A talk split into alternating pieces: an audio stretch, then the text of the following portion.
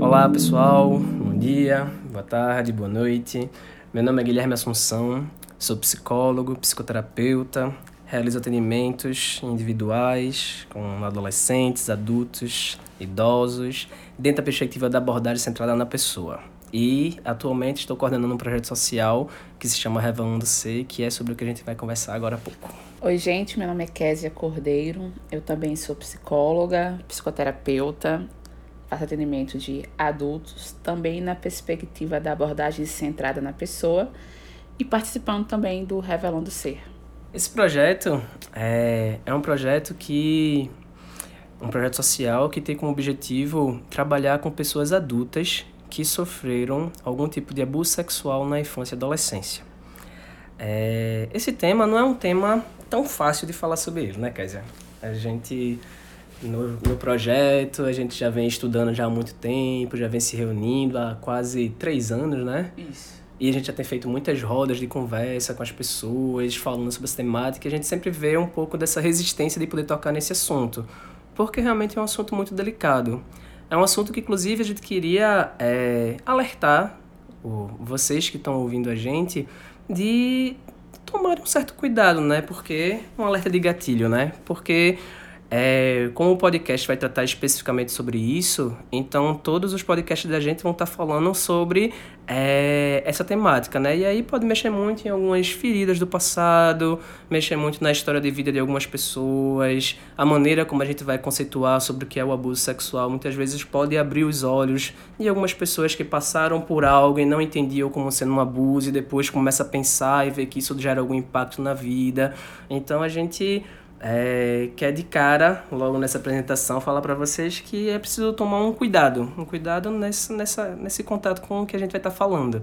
De se preservar ou de estar tá procurando algum tipo de ajuda se alguma coisa mexer com você e tal, coisas desse tipo. É, eu acho que esse alerta de cuidado é, é importante falar, é necessário falar, mas vamos falar com cuidado e que cada um possa estar tá bem, estar tá se olhando e vendo como, como isso vai estar tá tocando, mobilizando e, como você falou, buscando os cuidados necessários caso esteja um pouco mais mexido aí a partir do que for escutando, né?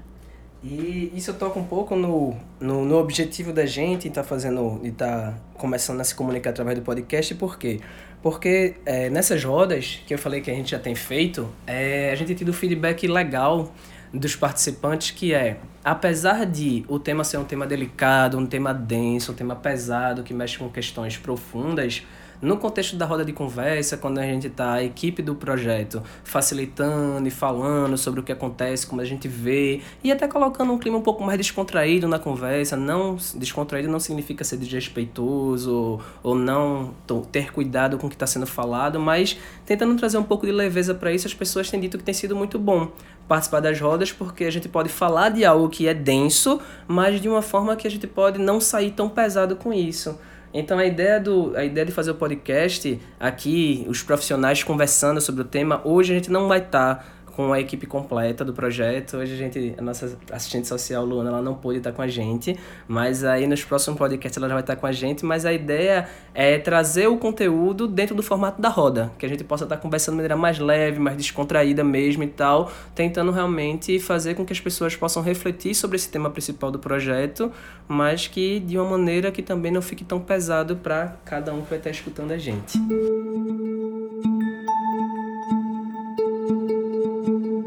Então, pessoal, eu queria falar também para vocês de como começou esse projeto, né? Como é que a gente chegou até esse projeto, o Revelando Ser. Esse, a origem desse projeto remonta a um outro projeto, chamado Projeto Era Uma Vez, que foi desenvolvido pelo Instituto Carl Roger. O Revelando Ser também vai estar vinculado juridicamente ao Instituto Carl Rogers. E nesse projeto Era Uma Vez, o que aconteceu é que a gente firmou uma parceria com a CHESF entre o ano de 2010 e 2013 para trabalhar com a temática da prevenção e enfrentamento do abuso sexual com criança e adolescente. Então, é, mas dentro desse, dessa temática, a gente desenvolveu atividades com todos os públicos da comunidade. Com criança, com adolescente, com adultos, idosos, com pessoas, do, profissionais do posto de saúde, pessoas da associação de moradores. A gente fez uma, uma, uma, uma infinidade de coisas lá na comunidade. Mas uma coisa bem específica que a gente fez foi um trabalho com os pais. Os pais das crianças da escola. Das escolas, das creches e a gente apresentava vídeos, apresentava casos e falava sobre o sexual. E o que aconteceu foi que muitos desses adultos, muitos desses pais, no final das atividades da gente, vinham conversar comigo, com a outra psicóloga, dizendo que passaram pela situação do abuso sexual quando eles eram criança e adolescente. E isso aconteceu não foi apenas uma vez, mas aconteceu praticamente em todas as rodas que a gente fez com os pais. Parecia no mínimo duas ou três pessoas. Numa roda que vieram quatro pais, eles até falaram, e nós fomos os que tivemos coragem de falar, né? Porque realmente tem muitas pessoas que, mesmo passando por aquilo, não tem coragem de falar, né? E não só falar, você costuma dizer que falando e com aquele sofrimento ainda bem presente. Isso. Isso é uma coisa que era, que era bem interessante de ver, porque eles muitas vezes relatavam é, uma, um evento que aconteceu há 10, 20, 30 anos atrás. E a gente podia pensar, ah, faz muito tempo, né? Mas não, então não deve doer tanto mais, já passou, mas na verdade o que aparecia era uma carga de sofrimento muito grande. Então dava para ver que muitas vezes aquele passado não tinha passado para eles ainda. Como também uma coisa que eu acho interessante é que muitos deles falaram para mim, ou para psicóloga lá, que era a primeira vez que eles falavam sobre esse conteúdo. Então, é uma coisa que a gente costuma ver muito no consultório, né, Kézia? Muitas vezes, as pessoas que vêm é, para uma terapia, muitas vezes elas não vêm muitas vezes para falar sobre abuso sexual. Elas vêm para falar de outras coisas e, e quando tá lá na terapia que elas começam a ter ideia de como aquele evento mexeu com elas, né? É, porque não, não tem muita clareza, né, de que esses outros conteúdos, esses outros problemas, essas outras complicações em áreas outras da vida, né, estão de alguma maneira ligadas ali à questão do abuso. Então uhum. você vem falar sobre as questões de ordem profissional, segurança, enfim, tantas outras coisas, mas relacionamento, relacionamento né? Mas o relacionamento eu digo ainda ainda te liga mais facilmente à questão da um sexualidade, maior, né? do abuso. Uhum. Mas às vezes é uma coisa, sabe, tão, tão distante. Ah, porque eu sou tímida, sabe? Você pode pensar mil coisas. Mas aí não chegam com um consultório com essa demanda clara da experiência do abuso, né? Chegam adultos depois de tanto tempo, depois de tanto silêncio, e às vezes ali pela primeira vez falam, né? Que foram abusados. E aquilo vem com, com uma presença e uma atualidade, né? Uhum. Não está no passado, está muito presente ali, muito forte. Ah, eu tenho uma suspeita de que se aquela intervenção não tivesse acontecido naquele momento, naquela comunidade, aquele pai não tivesse visto, olhado para aquilo diretamente, talvez a pessoa nem se desse conta do quanto aquele tema poderia estar tá fazendo diferença na vida dela. Enfim, então esse, esse projeto na comunidade foi muito significativo para eu começar a ter, ter uma visualização do quanto era prevalente essa questão do abuso sexual de adu pessoas adultas que foram abusadas sexualmente na infância e adolescência. Mas eu sempre brinco nas rodas, que eu digo que eu poderia pensar preconceituosamente, falar assim, ah, mas esse povo de comunidade, esse povo todo se abusa, todo mundo se abusa, todo mundo se violenta e tal. Mas, é, paralelamente ao meu trabalho como coordenador desse projeto, eu sempre desenvolvi atividade de psicólogo clínico particular, no consultório, e no, nas, na, na parte, no consultório particular eu pude complementar aquilo que a gente já entende na teoria, já tem pesquisas que mostram que o abuso sexual é uma demanda altamente democrática, né? Atinge a todas as pessoas, é, homens, mulheres, de todas as raças, enfim, é, é algo de todas as classes sociais, é algo que realmente, logicamente, vão ter dinâmicas diferentes dependendo desses fatores socioculturais, mas é uma demanda que atinge a todo mundo. Então, o consultório particular foi importante também para poder mostrar que não eram só pessoas que a gente chama de baixa renda, ou pessoas mais desfavorecidas que estavam passando por aquelas situações. E, para complementar um pouco esse, essa questão da origem do projeto, também foi importante uma pós que eu fiz durante esse período entre 2011 e 2012, que tratava muito sobre a questão das políticas públicas, né? É um assunto que eu não trabalhei muito na faculdade, Kézia também se formou na Federal comigo, e a gente via que antigamente não se falava muito sobre isso lá na Federal, né, Kézia? Ah, infelizmente, na nossa época, pelo menos, não tinha dentro do currículo, né, a questão SUS, políticas públicas, enfim, é, serviço né, prestado nesse, nesse contexto. Na tua graduação, tu ouvisse falar das pessoas que foram abusadas sexualmente, trabalhasse isso em algum contexto lá? Porque na minha não teve. Não, hora nenhuma. A questão do abuso, nem, nem com recorte para a questão de criança e adolescente, uhum. que é o que né, geralmente. geralmente se fala. Mas não, é bem silenciado mesmo. Isso acaba motivando mais a gente, né? Porque a gente fala, nessa pós que eu estava começando a falar, a gente falando sobre políticas públicas, foi importante ver que muitos marcos legais que atualmente são super importantes na prevenção e enfrentamento ao abuso sexual com crianças e adolescentes da atualidade não existiam ou eles ainda estavam muito começando a, se você pega o contexto de 20 anos atrás, 30 anos atrás, 40 anos atrás, então a gente começou a perceber que atualmente, com todo um, todo um desenvolvimento socio-institucional, de leis e tal, de instituições que trabalhem com a questão do abuso sexual, ainda assim é muito difícil lidar com essa temática. Tem, existem pesquisas que mostram que o abuso sexual com criança e adolescente é uma das violências mais subnotificadas no nosso país. Então, muitas vezes é difícil adentrar na intimidade de uma casa ou de uma instituição e tal para poder perceber que lá dentro tem situações de violência acontecendo. O bom é que atualmente tendo mais visibilidade, né? Em algumas situações, atualmente começaram a aparecer casos, até casos mais notáveis que foram divulgados nas mídias, né? Casos na ginástica, no futebol, coisa, com os atores e, enfim, pessoal do, das artes também e tal. Casos de, sei lá, pessoas ligadas a religiões ou movimentos espirituais. Então, atualmente se tem uma visibilidade maior de pessoas que foram adultas e passaram por isso lá atrás, mas ainda assim o silêncio é muito grande. Sinalizar a questão da das políticas públicas e da ausência delas ajuda a gente a olhar essa questão de por que o Revelando Ser, porque a gente, enquanto Revelando Ser, tem como nosso público alvo os adultos. A questão de apontar para as políticas públicas, né? O ECA de 90, o Estatuto da Criança e do Adolescente, a campanha do 18 de maio no combate e prevenção ao abuso sexual, né, de crianças e adolescentes, são, né, coisas recentes, são movimentos, são leis, são estruturas recentes. Então, há um, uma gama de, de adultos aí que foram abusados antes desses marcos, antes desses movimentos chegarem e que não foram minimamente olhados. Você traz que é, né, o abuso de criança e adolescente é subnotificado. Imagine antes da possibilidade de notificação. E por que o Revelando Ser olha para os adultos porque não, não tem a ver com um, um interesse em, em cascavilhar um passado sem importância, mas porque quando a gente né, escuta essas pessoas no processo terapêutico, ou em, nas rodas que a gente tem feito, ou em várias outras situações né, que a gente nem espera, o passado ele está muito presente. Uhum. O sofrimento ele está muito presente. Então são pessoas adultas né, que estão ali na sua vida né, atual, tendo que lidar com essas questões, mas que às vezes não, não, não faz nenhum sentido porque tanto sofrimento, porque não se faz uma ligação com a questão do abuso.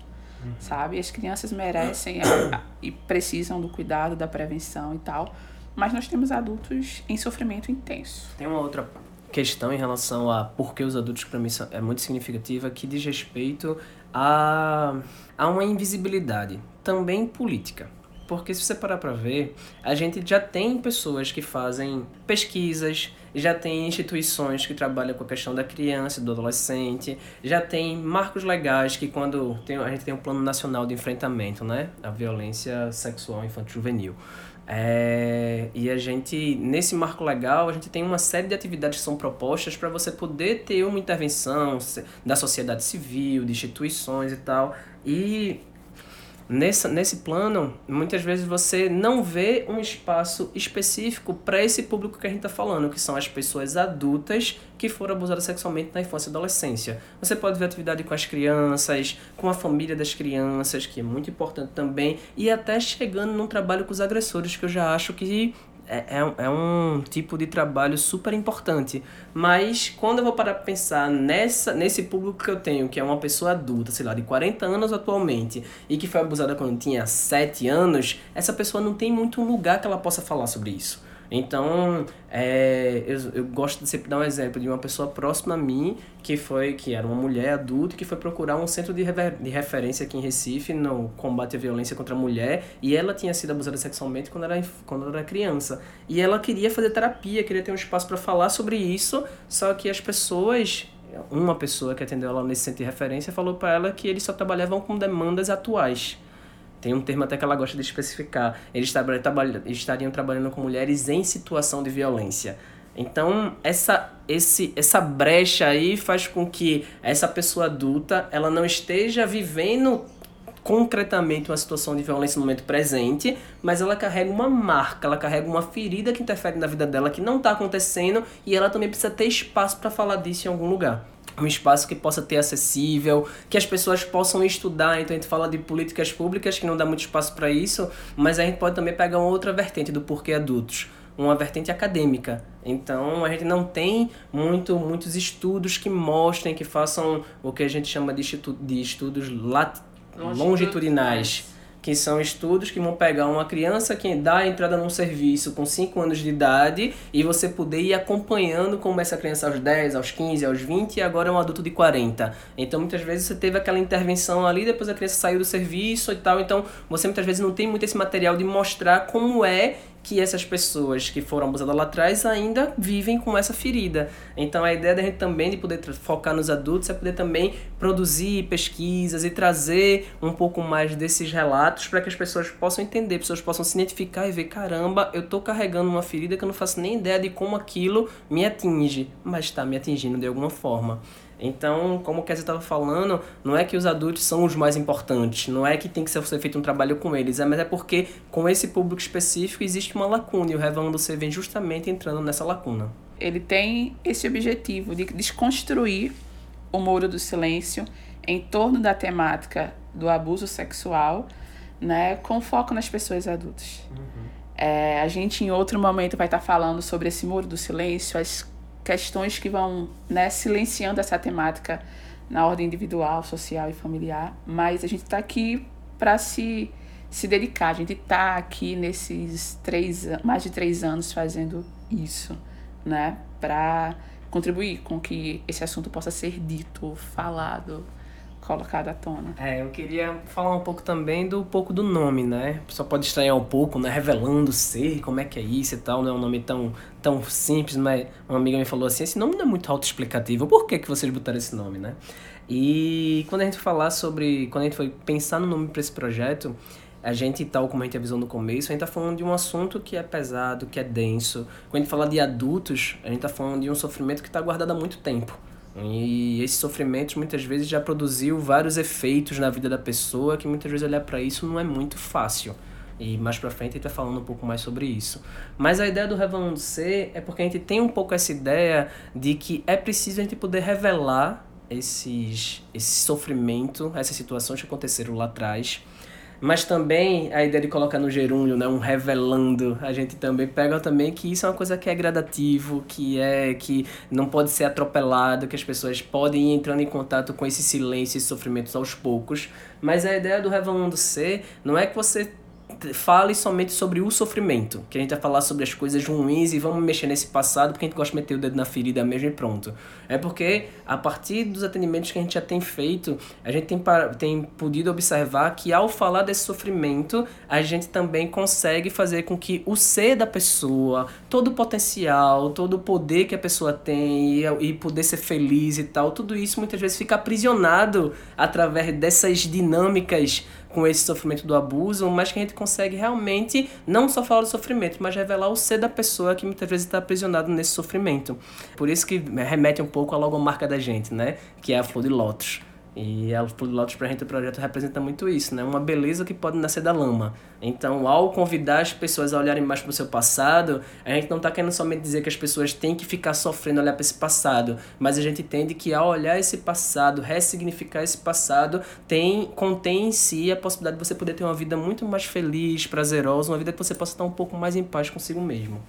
A gente ainda vai falar muito sobre isso aí nos próximos podcasts. Tem muita coisa pra falar, pessoal. A gente esqueceu, talvez, de falar no início que a gente é de Recife, Pernambuco, né? Porque o podcast vai estar chegando aí em lugares, muitos outros. Então a gente está aqui em Recife, em Pernambuco. Até o momento a gente realizou rodas de conversa, cine debate, é, cursos, né?